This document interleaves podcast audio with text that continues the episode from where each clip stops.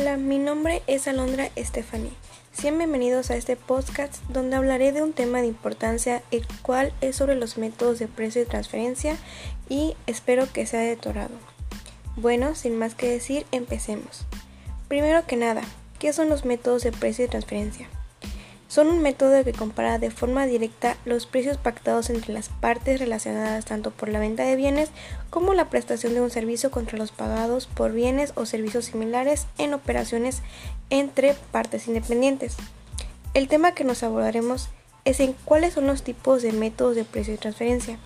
Y yo les vengo a hablar sobre seis métodos de precio de transferencia. Empecemos con el primer método, que es el método de precio de reventa. Este nos hace mención que determina el precio de adquisición de algún bien de la prestación de un servicio o de vía contraprestación de cualquier otra prestación entre partes relacionadas, así multiplicando el precio de reventa o de la prestación del servicio o de la operación de que se trate por el resultado de disminuir de la unidad. Es así como el porciento de la utilidad bruta se calculará dividiendo la utilidad bruta entre las ventas netas. El siguiente método es el de precio comparable no controlado, el cual consiste en considerar el precio o el monto de las contraprestaciones que se hubieran pactado con o entre partes independientes en operaciones comparables. El tercer método es el de la participación de utilidades, y este consiste en asignar la utilidad de operación obtenida por partes relacionadas conforme la proporción que hubiera sido asignada entre partes independientes. En este método se determina la utilidad de operación global mediante la suma de la utilidad de operación obtenida por cada una de las personas relacionadas involucradas en la operación y la utilidad de operación global se asignará a cada una de las personas relacionadas considerando elementos tales como son los activos, los costos y gastos de cada una de las personas.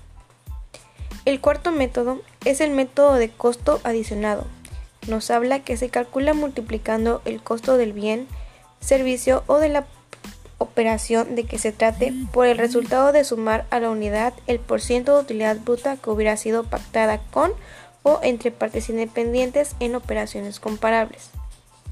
El quinto método, que es el método residual de participación de utilidades, Asigna la utilidad de operación con partes relacionadas en la misma proporción a la asignada con partes no relacionadas.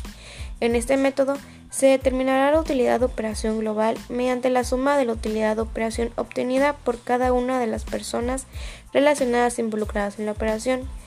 Y como por último, pero no menos importante, es el sexto método, que es el método de márgenes transaccionales de utilidad de operación en el cual, en base a los factores de rentabilidad, se toman en cuenta variables tales como son los activos, las ventas, los costos, los gastos o los flujos efectivos. Y aquí es donde termino. Espero que haya sido de gran utilidad esta información y te haya gustado. Gracias por tu atención.